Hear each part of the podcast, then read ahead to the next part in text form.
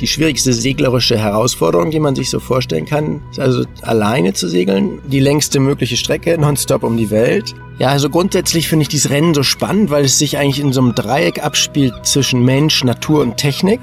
Es gibt wirklich alle Emotionen sehr intensiv zwischen Langeweile, zwischen Angst, zwischen Freude, auch Genuss, auch dass es toll fährt und einfach sehr intensive Eindrücke der Natur, aber auch ja, Erlebnisse mit sich selbst. Grenzgänger und leidenschaftliche Weltenwanderer nehmen uns mit auf ihre Streifzüge und bieten Einblicke in ferne Orte und faszinierende Kulturen. Mit offenen Augen ins Abenteuer. Das ist der Weltwach-Podcast mit Erik Lorenz.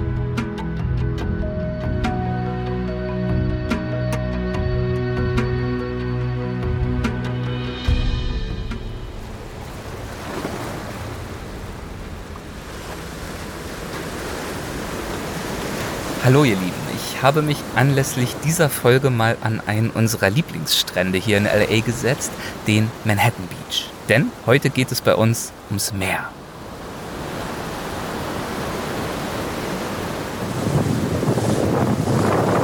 Das Geräusch, das hier jetzt noch mit dazu kommt, das äh, stammt wiederum nicht von mir, sondern das ist nachträglich eingespielt.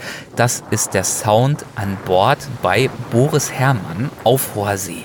Und zwar an einem Tag, an dem vergleichsweise sogar Flaute herrschte. Also kaum Wind, kaum Wellengang und fast kein Vorankommen. Wir werden gleich mal darüber sprechen, wie sich das so anfühlt und warum das überhaupt relevant ist. Die Aufnahme stammt von einem Tag während des berühmtesten und härtesten Segelrenns der Welt, der Vendée Globe. Daran teilzunehmen, das war Boris großer Lebenstraum. 2020 bis 2021 war es dann soweit. Er ging als erster Deutscher überhaupt bei diesem Rennen an den Start und damit begann ein monatelanges Ringen mit Natur, Technik und natürlich auch mit sich selbst. 80 Tage allein auf dem Meer, die meiste Zeit vom Festland weiter entfernt als die Astronauten der ISS. Das ist ein witziger Fakt, finde ich.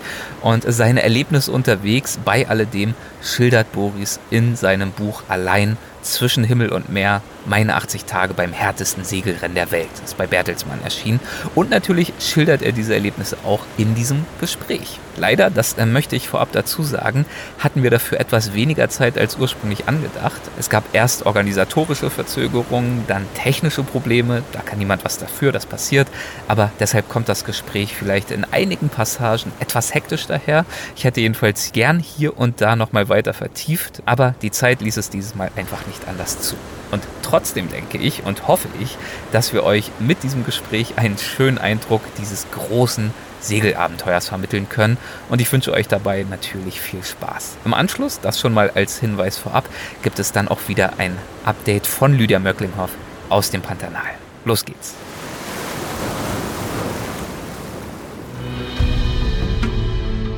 Hallo Boris, herzlich willkommen bei Weltwach. Ich freue mich sehr über und auf das Gespräch und danke dir erstmal dafür, dass du dir die Zeit nimmst dafür. Ja, hallo, ich freue mich sehr, da sein zu können. Wunderbar. Und ich würde gern direkt einsteigen mit einem Zitat aus deinem Buch. Deinem Buch Allein zwischen Himmel und Meer. Und das geht wie folgt. Der abrupte Wechsel vom Leben an Land zur Einsamkeit auf See ist einfach brutal. Nirgendwo auf der Welt ist der Mensch isolierter, abgeschnittener und mehr auf sich gestellt als auf hoher See. Zitat Ende. Ja, und bei jenem Rennen, über das wir heute sprechen wollen, das ist eins der härtesten Siegelrennen der Welt, so viel sei schon mal verraten, da warst du ja über Monate hinweg allein. Deswegen erstmal ganz äh, grundsätzlich die Frage, wie gut kommst du mit dieser Art von Einsamkeit zurecht? Ja, Einsamkeit war für mich eine der größten Schwierigkeiten bei dem Rennen, bei der Vendée Globe. Und erstaunlicherweise war das so an bestimmten Tagen gar nicht und an bestimmten Tagen stärker. Aber äh, nee, was ich eigentlich meine, ist, dass es über bestimmte Tageszeiten sehr unterschiedlich war, regelmäßig unterschiedlich. Also in der Regel zwischen, sage ich mal, 10 und 4 Uhr nachmittags, 10 Uhr morgens, 4 Uhr nachmittags, Ortszeit. Mhm. Äh, beim Um die Welt segeln hat man ja alle Zeitzonen, passiert man ja alle Zeitzonen. Und die ähm, Ortszeit verschiebt sich jeden Tag 15, 20 Minuten. Aber das war so nachts eigentlich kein Problem. Dann ist es alles dunkel, man sieht so ein paar Lichter unmittelbar vor sich und hier anzeigen. Und das ist fast so ein bisschen gemütlich. Aber wenn man dann diese Weite hat und sich verloren fühlen kann auf diesem Ozean, dann äh, hatte ich manchmal dieses Einsamkeitsgefühl. Ich äh, bin da äh, auch auf ein entsprechendes Video gestoßen auf Instagram. Äh, hab da mal für uns einen kleinen Audioauszug vorbereitet. Den hörst du jetzt aus technischen Gründen leider nicht. Das haben wir jetzt vorab nicht mitbekommen. Ich spiele es aber trotzdem mal ein und äh, sage dazu, dass dieser Ausschnitt von Tag 48 stammt. 48 des Rennens. Wir befinden uns in diesem Ausschnitt mit dir auf der Sea Explorer, also deinem Schiff. Und es ist grau und kalt und das Rennen läuft zu diesem Zeitpunkt relativ zäh. Hören wir mal kurz rein. Was für ein Kontrast zu gestern. Es ist bitterkalt. Es ist grau, kaum Licht heute. So wie jetzt sieht es schon den ganzen Tag aus hier. Die See ist glatt und wir fahren kaum die meiste Zeit extrem langsam. Tja, hier draußen kann man es immer nur 10 Minuten aushalten. Ja, komischer Tag. Da ist wieder so ein bisschen Einsamkeit. Komisches Grau und Grau. Wunderschön eigentlich. Aber so langsam reicht's mal. Ja, ja. Es ist so ein Tag umgegangen, ganz allein hier. Ja, ja. Also wir haben es gerade gehört, die die See ist glatt, du kommst äh, kaum voran zu diesem Zeitpunkt. Zwischendurch gibt es auch mal wieder Stürme, man hört den Wind, dazu kommt die Kälte, das erwähnte Alleinsein. Wie motivierst du dich in solchen schwierigen Tagen oder auch Stunden? Du hast ja gerade auch beschrieben, äh, dass es sich auch über den Tag hinweg immer mal wieder verändert hat. Wie hast du dich da motiviert, am Ball zu bleiben und nicht aufzugeben und ja, nicht zuletzt ja auch dich selbst weiterhin auch auszuhalten? Also die Motivation war eigentlich nie ein Problem. Mhm. Die Motivation ist höchstens ein Problem, weil sie permanent zu hoch ist vielleicht. es ist ja ein Rennen, ein Wettbewerb und natürlich ähm, ein Teil des Einsamkeitsgefühls oder der unangenehmen Gefühle oder des Stresses kommt auch daher, dass man in diesem permanenten ähm, permanenten Renndruck ist und man will so so gut wie möglich segeln und hat jahrelang vorbereitet und dann denkt man auch an die viele Arbeit, die in dieses Schiff geflossen ist und ähm, All das schwingt so ein bisschen mit und deswegen die Motivation ist, ist wirklich gar kein Problem. Oh, warte mal, jetzt geht hier eine Maschine los. Das hörst du wahrscheinlich, ne? Ja, ja, klar. Ja. Dann gehe ich mal runter. Wird da schon am nächsten Boot gebaut? Nee, nee, an diesem Boot noch. Warte mal, ich okay. gehe mal ins Auto, glaube ich, ist das die einzige Chance, diesen Geräuschen hier weiträumig Alles zu klar, okay. Sorry, ja, kleine Unterbrechung. Ja, sorry. Wir müssen uns mal hier so ein Coworking Office mieten, wo keine Werftgeräusche sind. Ich muss jetzt hier auch die Fenster auflassen, sonst äh, sterbe ich vor Hitze im Auto. Also man hört ein bisschen die Möwen schreien und mal ein Auto vorbeifahren.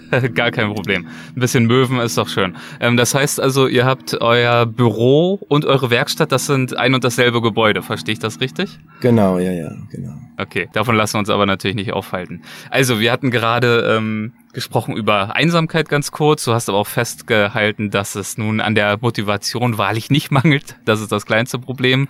Du hast ja auch wirklich sehr, sehr lange hingearbeitet darauf, an diesem Rennen teilnehmen zu können. Und deswegen lohnt sich vielleicht auch überhaupt erstmal ein paar Worte über dieses Rennen zu verlieren. Wir, wir reden von der Vendée Globe, so spricht man es, glaube ich, aus. Ne? Was ist das genau? Ja, das ist ein legendäres äh, Segelrennen, das es seit 25 Jahren gibt. In Frankreich sehr bekannt. Die größte Sportveranstaltung in Frankreich, erstaunlicherweise, angemessen oh, wow. zum Beispiel an den gesamten Fernsehstunden oder so, ja, die darüber berichtet ja. wird.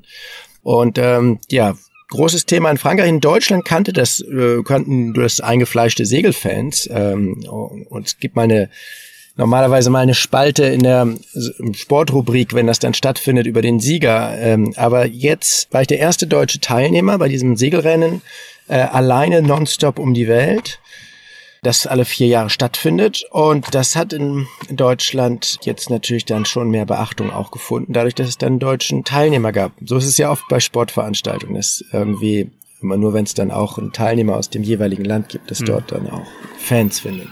Kannst du dir erklären, warum da bisher nie ein Deutscher teilgenommen hat? Das ist schon erstaunlich, weil es zum Beispiel äh, Kanadier, Amerikaner, äh, Ungare, äh, Japaner und so weiter, also alle möglichen mhm. Nationalitäten waren dort schon am Start. Es sind in der Regel so ein Drittel der Flotte, ungefähr 30 Schiffe, die dort starten, 30 Einhandsegler und Seglerinnen, auch immer eine Handvoll Frauen. Bei unserer Regatta jetzt 2020, 21 waren acht Frauen von 33 Teilnehmern. Nee, das ist schon erstaunlich. Ein Drittel der Flotte, wollte ich gerade sagen. Und ähm, internationale Teilnehmer meist. Und ja, das erste Mal in Deutsche, das ist ja schon erstaunlich. Genau ja, erklären kann ich es auch nicht. Und es gilt ja dieses Rennen als die härteste Einhandregatta, so liest man zumindest bei Wikipedia. Was ist das, äh, eine Einhandregatta und warum ist diese spezielle so hart? Was macht sie so hart? Also meine eine Hand ist nicht misszuverstehen für Leute mit nur einer Hand, sondern man segelt alleine. Das mhm. kommt so ein bisschen aus dem Englischen von One Hand äh, oder ähm, Deckhand oder so. Ja, so ein, ein Matrose wurde sozusagen auch als Hand äh, All Hands on Deck, ne? Das kennt man ja. All Hands on Deck kennt man genau. Ja. Also das ist sozusagen gibt nur einen einen Seemann an Bord und äh, man segelt dort alleine. Und die schwierigste seglerische Herausforderung, die man sich so vorstellen kann, ist also alleine zu segeln, dann ohne Zwischenstopp, die längste mögliche Strecke, nonstop um die Welt. Und dann noch zusätzlich als Erschwernis, keine Hilfe von außen ist erlaubt. Ähm, mhm. Zum Beispiel muss man selber entscheiden, wie man jetzt die genaue Route wählt um die Wettersysteme herum äh, das Wetterrouting selber machen. Und hätte man irgendwelche technischen Schwierigkeiten, dürfte man keinen Zwischenstopp einlegen und sich Ersatzteile geben lassen. Also Nonstop heißt wirklich autark vom Start bis ins Ziel mit allem Essen, allem Trinken, aller medizinischen Versorgung und allem, was dazugehört. Und dieses Routing, das du gerade beschrieben hast, also einmal um die Welt, äh, die Wettersysteme und so weiter checken und dann selbst durchnavigieren. Ähm, wie viel Freiheiten hat man da? Also gibt's schon so eine vorgeschriebene Route, ungefähre Streckenführung? Oder bist du da relativ frei, Hauptsache einmal drumrum um die Erde? Äh, das äh, ist eine sehr gute Frage, kann ich aber leicht erklären. Ähm, die ähm, äh, Instruktion für die Segler heißt Leave Australia to Port. Also man muss Australien links liegen lassen, damit ist die mhm. Richtung vorgegeben. Man fährt im Uhrzeigersinn um den Südpol oder man fährt immer nach Osten sozusagen auf der Südhemisphäre. Der Start ist an der französischen Atlantikküste, dann geht es im Atlantik nach Süden und dann lässt man Kap der Guten Hoffnung links liegen, Südafrika links liegen, fährt südlich an Australien und Neuseeland vorbei, durch den Pazifik weiter, kommt dann rund Kap Horn und fährt wieder nach Norden zurück. Und wenn man den, diese Route sich auf dem Erdball andreht, anschaut und den Globus so dreht, dass man von unten drauf schaut, sieht es aus wie eine Umsegelung des Südpols. Mhm. Die Route, die man dort in der Regel dann, also mit leichten Variationen, äh, die ist eigentlich dann genauso lang wie der Erdumfang am Äquator. Ich glaube, das sind ungefähr 44.000 Kilometer. Und äh, man hat da eine Menge Freiheiten. Also man kann dann, wenn man sich vorstellt, äh, von Südfrankreich äh, von sorry, von Frankreich loszufahren in den Südatlantik.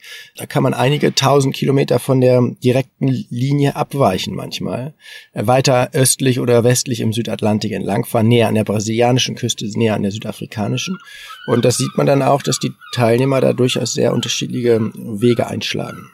Also auch äh, diesbezüglich wirklich eine strategische Entscheidungsfindung, die dann gefragt ist. Genau, und dann sitzt man da alleine und denkt, so muss ich jetzt rechts rum oder links rum um St. Helena hochfahren.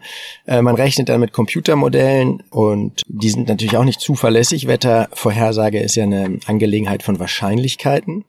Und dann wägt man Wahrscheinlichkeiten gegeneinander ab. Das ist so ähnlich wie wenn man an der Börse spekuliert. Mhm. Und die Konsequenzen sind natürlich viel existenzieller, als wenn jetzt virtuell auf dem Bankkonto der Kontostand sich verändert. Es betrifft einen unmittelbar. Man steckt entweder in der Flaute und hungert dort herum, kommt nicht mehr voran, oder äh, man kommt, man ist plötzlich weit erster und uneinholbar, weil man den genialen Schachzug dort ähm, vollzogen hat. Also das beschäftigt einen in solchen Momenten und Phasen der Entscheidungsfindung hat mich manchmal dieses Einsamkeitsgefühl besonders ähm, mhm. bedrängt, weil man das gerne mit anderen diskutieren würde und das eben nicht darf. Da sind wir eigentlich schon, finde ich, bei einem äh, spannenden Thema dieser Entscheidungsfindung, nämlich der Frage, worauf kommt es denn bei diesem Rennen eigentlich an, um erfolgreich zu sein? Also klar, Wetter und Natur, das ist, das ist klar. Sicherlich auch die Technik, die Person, die Entscheidungen. Was würdest du sagen, wie spielen diese Faktoren zusammen? Ja, also grundsätzlich finde ich dieses Rennen so spannend, weil es sich eigentlich in so einem Dreieck abspielt zwischen Mensch, Natur und Technik. Natürlich ist der Segler, der Pilot, ich selber bei dem Rennen nachher sehr entscheidend. Ähm, es spielt sich sehr viel im Kopf ab. Die unmittelbare körperliche Fitness ist jetzt wichtig, dass man da sich festhalten kann und nicht von Bord fällt oder sich nicht verletzt.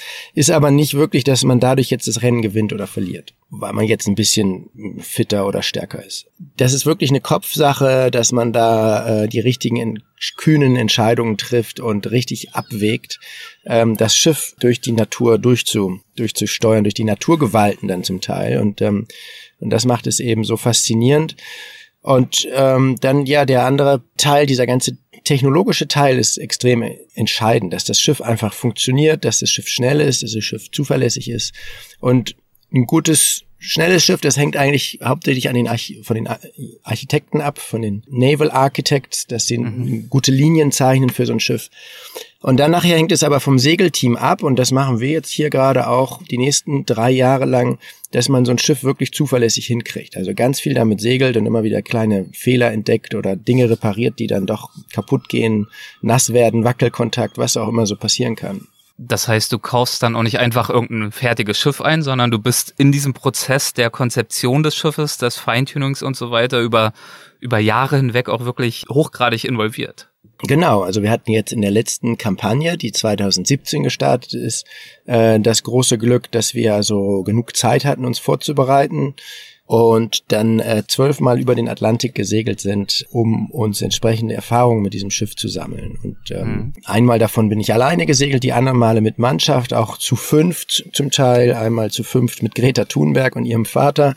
Ähm, und dadurch hatten wir einfach sehr viel Erfahrung mit dem Schiff und waren dann auch das einzige Schiff, was bei zwei Drittel der Strecke keine nennenswerten technischen Schwierigkeiten hatte. Und dadurch konnten wir dann auf dem letzten Drittel der Reise, die Rückfahrt durch den Atlantik nach Norden, konnten wir dann wirklich auch angreifen und zwischenzeitlich leicht dann auch an erster Stelle.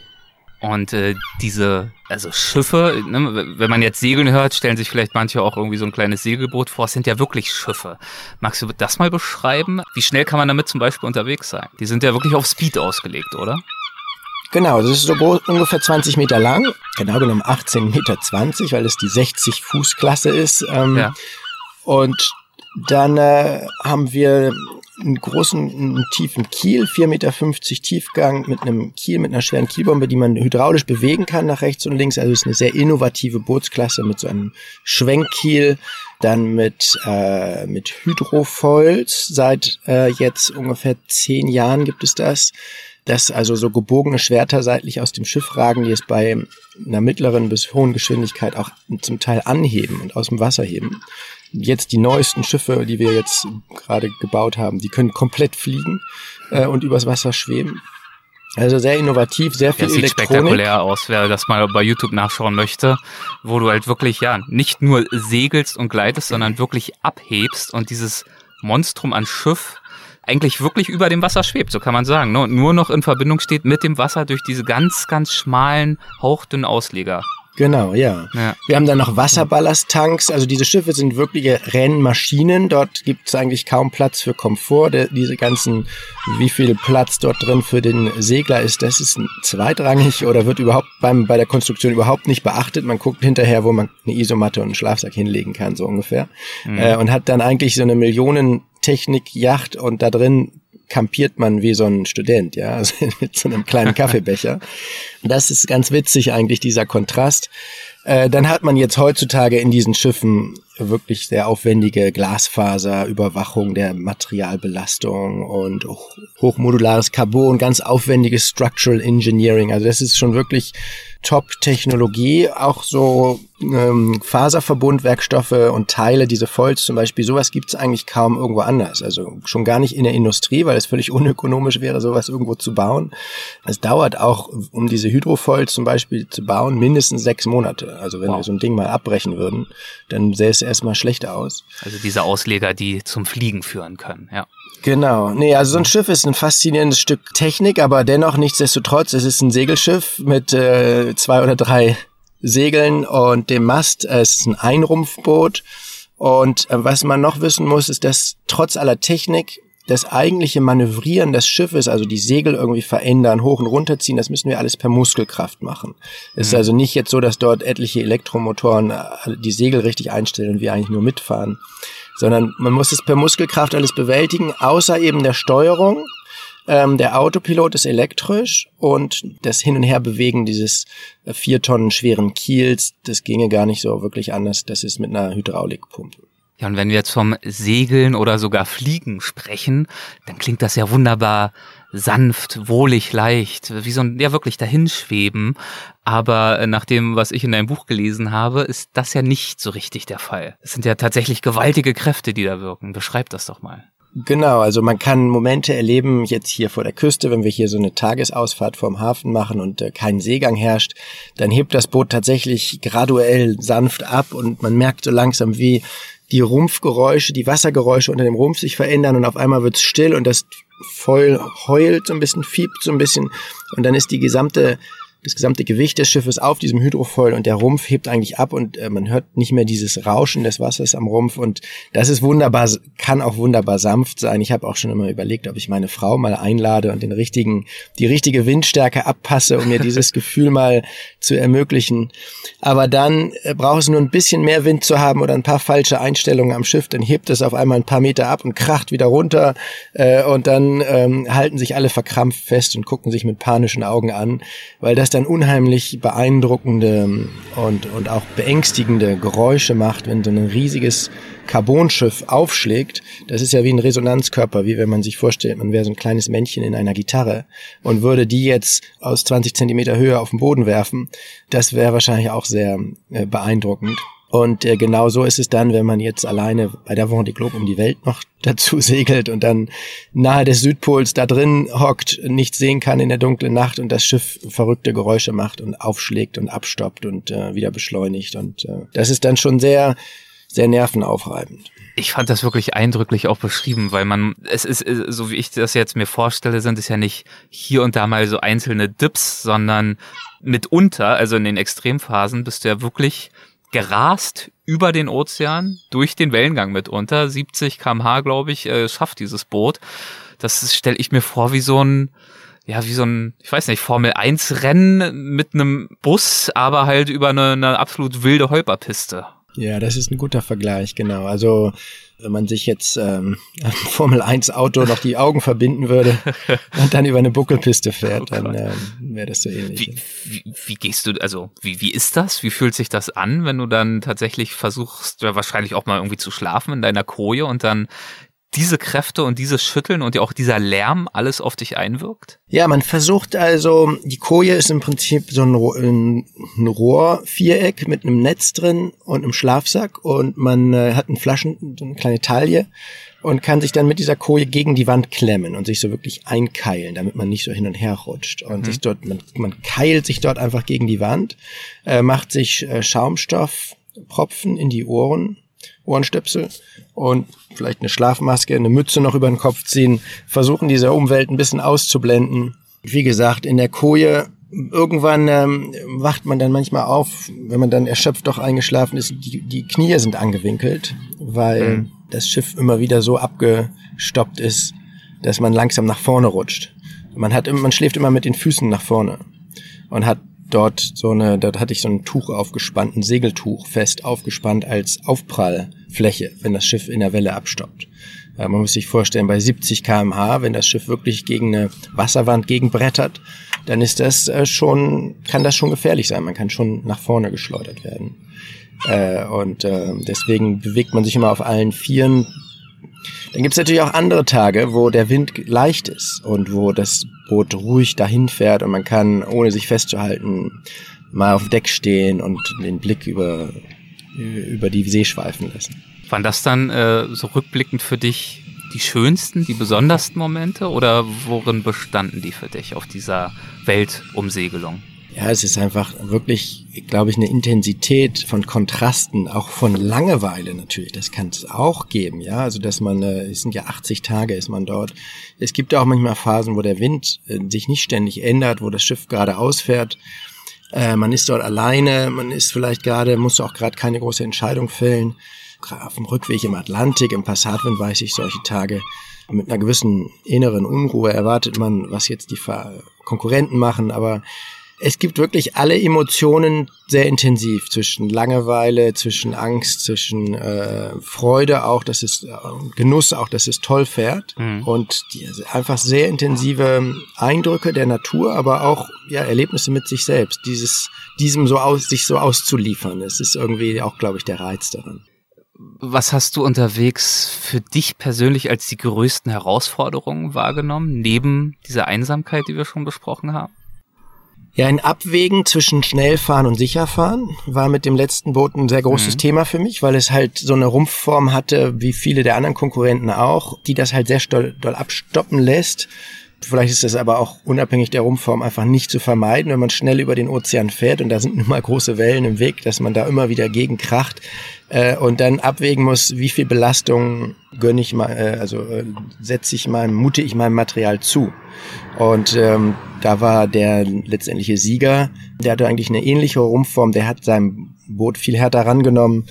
Da sind viele Teile abgerissen, vorne am Bug weggefegt worden äh, von diesen Belastungen. Und ähm, sein Boot sah ganz schön wild aus, äh, Ziel ankommt. Aber das ist halt schwer zu wissen, wo ist das eine bisschen zu viel mhm. und dann bricht vielleicht der Mast oder irgendwas Essentielles, dass man nicht mehr weiterfahren kann und dann Tja, dann haben alle gesagt, also dann denkt man, hm, dann bringt es irgendwie natürlich dieses Aufgeben, gezwungen sein aufzugeben, weil man was kaputt gemacht hat, dass dann von einer Sekunde auf die andere vier Jahre Arbeit vom ganzen Team und einem selbst zunichte macht in gewisser Weise. Mhm. Das ist so eine große, so ein großer äh, Druck und so ein Demoklesschwert, was über einem steht, mit dem man die ganze Zeit leben muss bei jeder Entscheidung.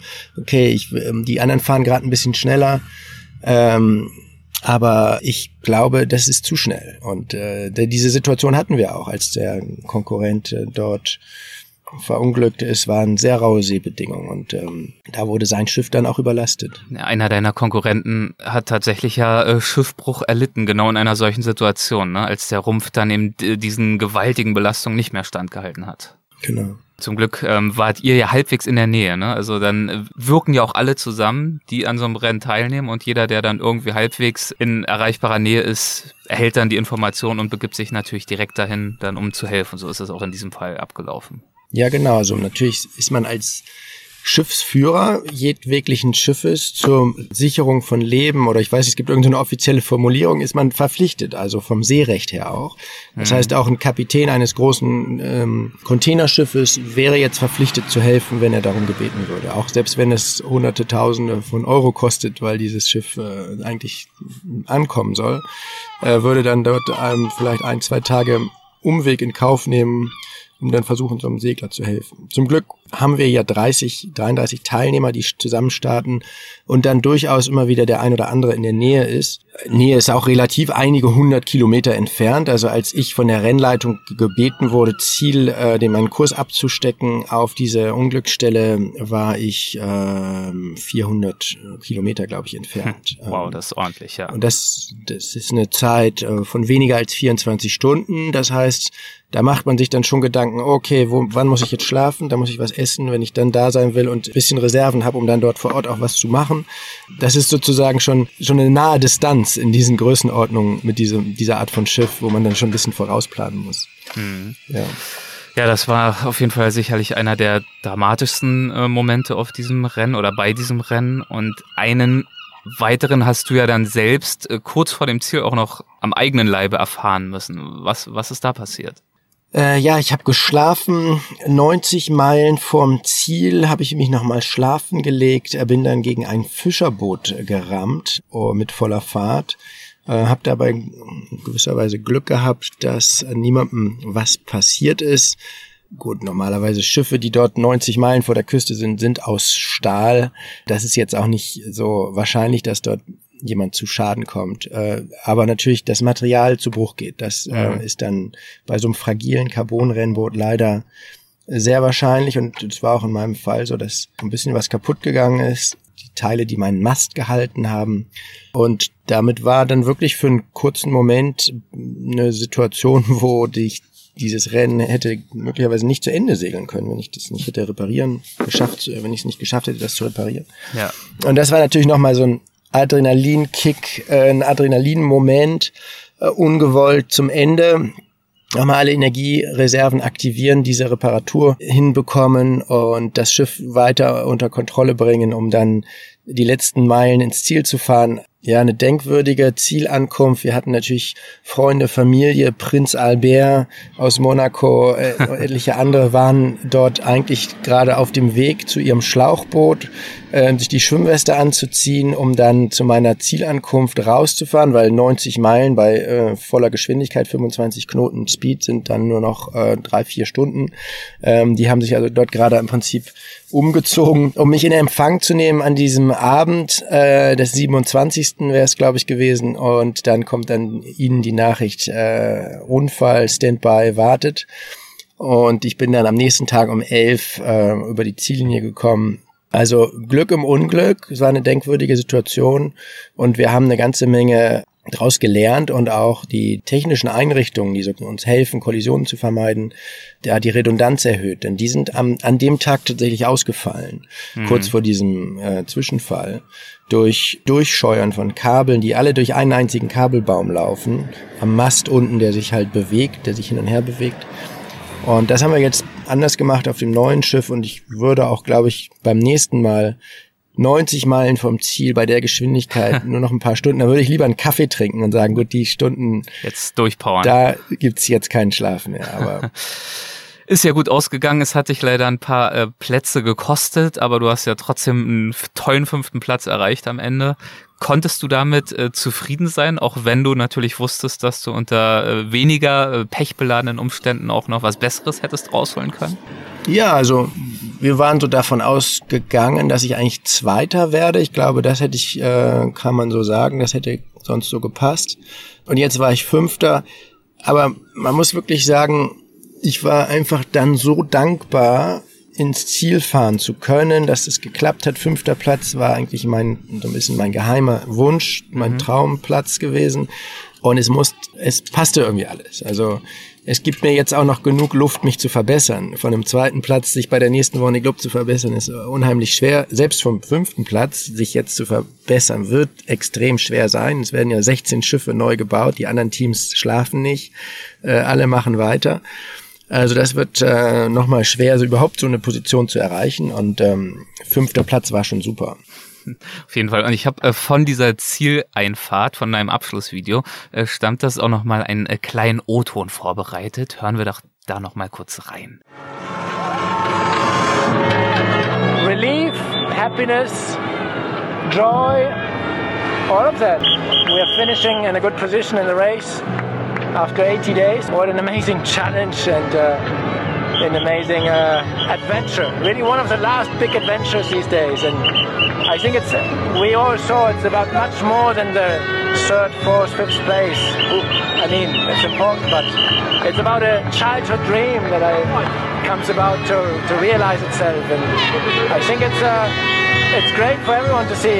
You follow your dream and one day it, it can happen. It can. Du äh, sagst ja in diesem O-Ton dem vielleicht letzten großen Abenteuer auf hoher See. Und der Stern, der hat auch über dein Buch vor einiger Zeit mal geschrieben, ich zitiere nochmal kurz, in 80 Tagen um die Welt, an die Grenzen menschlichen Könnens und darüber hinaus, Innenschau eines Extremseglers im Kampf mit den Meeren und sich selbst. Näher wird man Boris Herrmann und dem vielleicht letzten großen Abenteuer auf hoher See nicht kommen. Zitat Ende. Findest du dich in dieser Beschreibung wieder? Oder auch anders gefragt, vielleicht ein bisschen konkreter, wie viel Abenteurer muss für so eine Challenge denn in einem stecken? Was meinst du?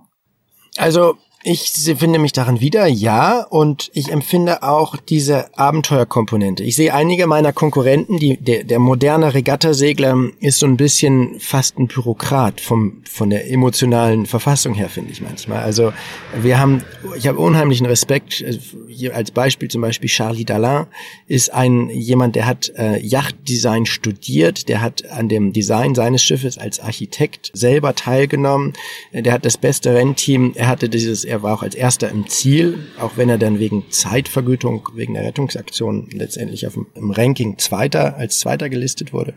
Mhm. Der ist der Favorit auch im Moment der beste Segler, aber man kriegt, finde ich, kaum Emotionen rüber. So, diese Leute sind so auf Leistung aus und fokussiert und auch ja so professionalisiert in gewisser Weise oder haben so ein Selbstverständnis, dass ich finde, diese Emotionen manchmal so ein bisschen zu kurz kommen. Und das finde ich ganz doll. Dieses, äh, ja, es ist ein großes Abenteuer und das möchte ich auch erleben und auch teilen und auch von dieser, von dem Abenteuerlichen was erzählen, denn Natürlich bin ich im Herzen Rennsegler und Rennpilot, aber dieses Abenteuer fasziniert mich ebenso sehr. Und dazu gehört natürlich so eine gewisse Emotionalität. Man, ich liebe das, auf dem Meer zu sein und den, den Ozean. Ich bin als Kind aufgewachsen, segelnderweise und all das löst irgendwie eine, eine Stimmung und Assoziationen aus. Die Albatrosse, die Eisberge, der Ozean, das, das Südmeer, das sind äh, Assoziationen mit Büchern, die ich als Kind, als Jugendlicher gelesen habe. Und, und das, das ist für mich ähm, ja, eine wichtige Komponente bei diesem äh, Rennen auch diese Leidenschaft fürs Meer, die hast du ja, sagst du ja gerade auch schon seit deiner Kindheit. Du kennst das Meer, du warst auch vorher schon viel unterwegs, äh, segelnd. Hat diese Erfahrung, dieses Rennen, dieses Ausgesetztsein und auch auf dich selbst zurückgeworfen sein, hat das deine Beziehung zum Meer und zum Segeln trotzdem nochmal verändert? Ja, ich glaube, es verfeinert sich über die Jahre. Das war jetzt meine vierte Weltumsegelung. Mhm. Ähm, die fünfte steht an. Im nächsten Frühjahr, am 15. Januar, starten wir als Mannschaft rund um die Welt mit Etappen. Und ähm, ja, die Ver das Verhältnis zum Ozean, aber zur Natur, zu den Naturgewalten verfeinert sich, würde ich sagen. Und aus diesem bisschen angelesenen äh, Verhältnis zum zum Meer und meinen Erfahrungen als Kind und Jugendlicher an der Küste und an den ostfriesischen Inseln kommen natürlich immer mehr diese Ozeanerfahrung und auch das Gefühl, auf dem Ozean zu Hause zu sein bei so vielen Segeltagen. Und ähm, natürlich auch beobachtet man auch ja diese Weite des Ozeans, diese Größe und man vermisst so ein bisschen auch die Größe der Welt, wenn man ähm, dort immer wieder herumsegelt mit verschiedenen Schiffsgrößen und Geschwindigkeiten das ist doch letztendlich ein recht kleiner Planet, wenn man sich vorstellt, dass man eigentlich so mal lossegeln kann mit so einem recht kleinen Boot und dann nach 80 Tagen schon wieder da ist. ja, und ich kann mir vorstellen, dass dieses Gefühl dafür, dass der Planet doch kleiner ist, als man vielleicht so meint, vielleicht auch fragiler ist, als man vielleicht so meint, dass das sicherlich auch einige äh, Komponenten waren, die ja dann auch schlussendlich dazu geführt haben, dass du dich mittlerweile auch engagierst für diesen Planeten, den du auf diese Art und Weise erkundest. Ja, genau. Wir tragen in unseren Segeln und auf dem Schiff die Nachricht äh, oder die Botschaft A Race We Must Win, Climate Action Now. Und ähm, das ist gewachsen mit dem Team und vor allem natürlich hat sich das herauskristallisiert, dass wir uns das so auf diese Art auf die Fahnen schreiben in dem Jahr 2019 äh, als auch der Höhepunkt der Friday for Future Bewegung war, als das Thema Klimawandel, finde ich, das erste Mal so richtig die größeren Massen und Massenmedien erreicht hat und wir so ein bisschen im Zentrum standen für einen kurzen Moment, als wir Greta Thunberg nach New York gesegelt sind und ähm, auch viel in Diskussionen verwickelt waren und das hat uns in gewisser Weise auch ein bisschen politisiert. Mhm. Zur Erinnerung, die meisten erinnern sich wahrscheinlich an die Schlagzeilen, sie wollte zum UN-Gipfel nach New York und idealerweise unter Vermeidung einer Flug Flugreise und da hast du sie dann rübergebracht über den Atlantik.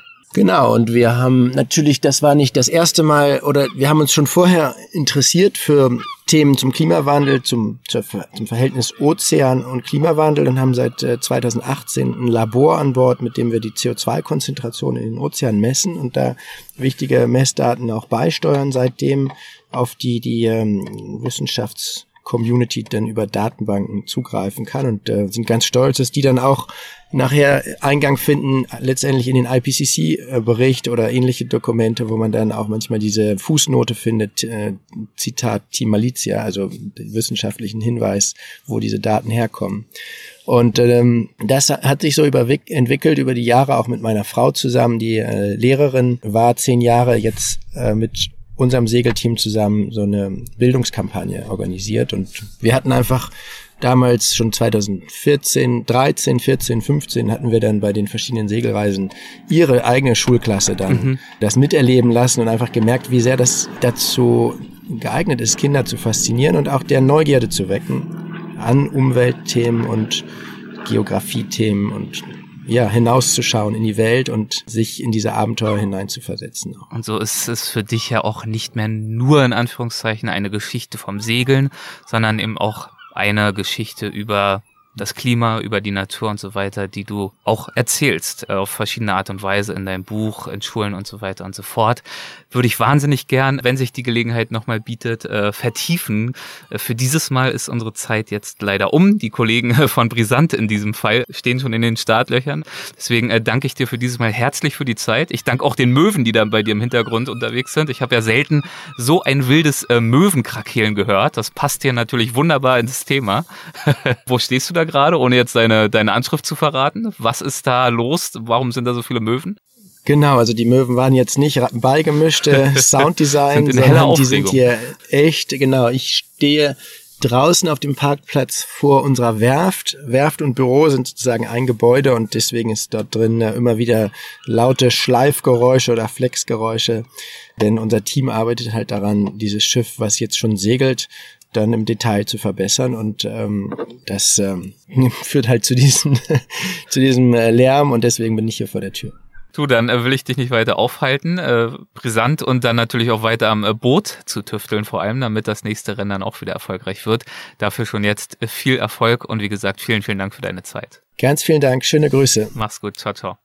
Das war Boris Herrmann. Ich hoffe, ihr hattet Freude mit dem Gespräch und äh, mittlerweile, da diese Folge nun erscheint, hat Boris sogar bereits die Taufe seiner neuen Rennjacht gefeiert.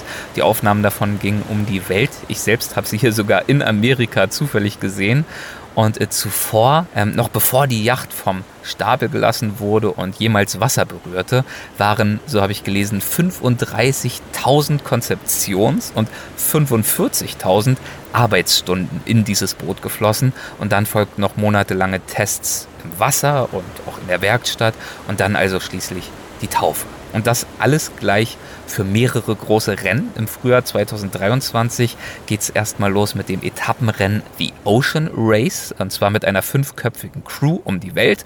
Und dann im Herbst 2024 steht also wieder die Vendée Globe an und damit einmal mehr die große Herausforderung, einmal allein um den Planeten zu segeln. Ich werde das alles mit Spannung mitverfolgen.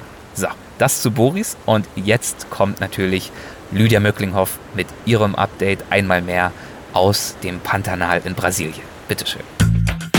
Paradies Pantanal. Neues von Lydia. Endlich, Leute, ich habe einen Ameisenbären gefunden. Ich bin ja schon wieder rumgefahren wie der letzte Idiot. Aber da vorne ist einer. Leider ziemlich nervös. Kamera ziehe mir aber noch ein Hemd an. Das ist dem Regen, wie gesagt, ich will mich ja nicht beschweren, aber es herrscht der totale Mückenorkan. Deswegen, Moment. Sonne geht hier gerade links unter. Rechts so ein fast trockener See mit einem Maguari-Storch drin. Jetzt werde ich natürlich auch noch angefunkt. Heute Abend gibt es eine kleine Geburtstagsparty. Deswegen wird gefunkt wie verrückt. So, jetzt hoffe ich, ich finde den noch. Ich sehe ihn schon gar nicht mehr. Muss jetzt relativ weit laufen, weil ich nicht zu nah ranfahren will. Sah riesig aus. Aber es ist nicht Carol. Ich suche natürlich wieder Carol. Wie letztes Jahr. Das ist der Ameisenbär, den ich schon am längsten kenne. Aber von weitem habe ich jetzt schon gesehen, Carol hat so einen schwarzen Flecken auf dem Vorderbein und das hat dieser hier nicht gehabt. So, mal schauen, wo der hin ist. Äh, es ist sehr heiß. Ich habe natürlich jetzt das Wasser im Auto vergessen. Moment, sehe ich noch nichts. Äh, wenn der jetzt verschwunden ist, raste ich aus. Hier sind jetzt schon mal die Spuren auf dem Sandweg. Den folge ich jetzt mal. höre ich was.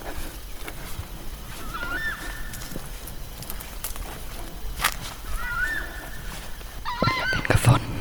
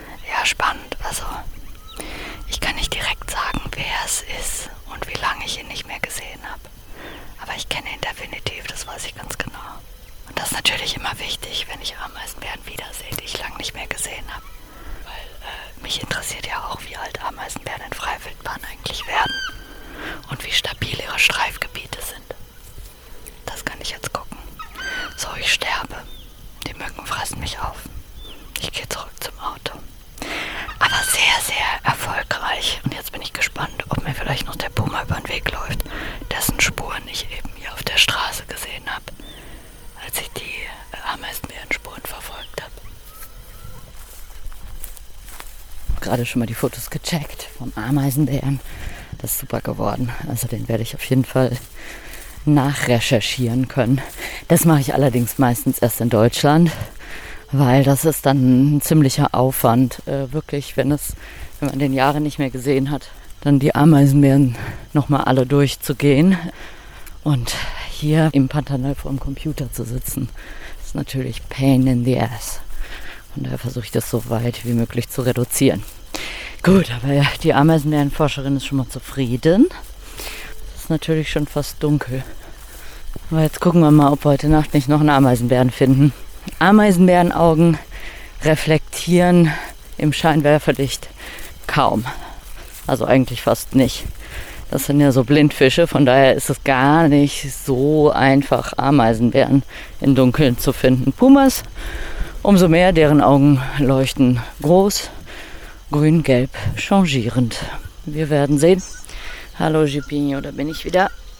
Ups, eingestiegen und was trinken. Hinten pfeift die Zwergeule, falls man das hört. Hier trinkt die Ameisenbärenforscherin, falls man das hört.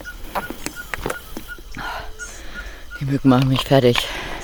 Also ich bin ja eigentlich desensibilisiert, das heißt die Stiche, die jucken hinterher nur kurz und dann ist auch wieder gut. Aber dieses permanente Gesumme und also heute wollen die alle auf meine Augenlider stechen. Oh, das nervt echt. Naja, gut. Augen auf bei der Berufswahl. So, weiter geht's.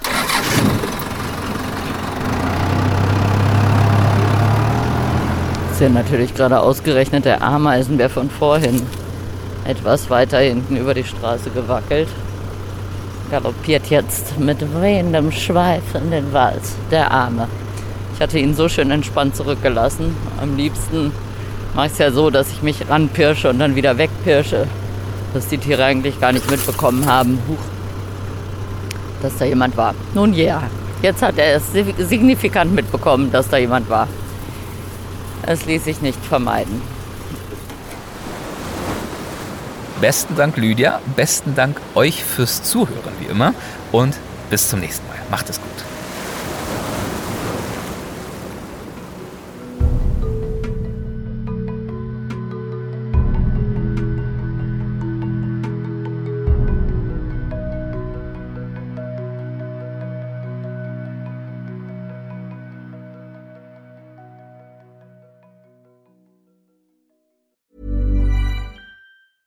Ever catch yourself eating the same flavorless dinner three days in a row? Dreaming of something better? Well, HelloFresh is your guilt-free dream come true, baby. It's me, Kiki Palmer. Let's wake up those taste buds with hot, juicy pecan-crusted chicken or garlic butter shrimp scampi. Mm. Hello Fresh. Stop dreaming of all the delicious possibilities and dig in at HelloFresh.com. Let's get this dinner party started. This message comes from BOF sponsor eBay. You'll know real when you get it. It'll say eBay Authenticity Guarantee. And you'll feel it. Maybe it's a head turning handbag, a watch that says it all, jewelry that makes you look like the gem, or sneakers and streetwear so fresh every step feels fly. eBay gets it. So look for the blue check mark next to that thing you love and be confident that every inch, stitch, sole, and logo is checked by experts. With eBay Authenticity Guarantee, you can trust that feeling of real is always in reach. Ensure your next purchase is the real deal. Visit eBay.com for terms.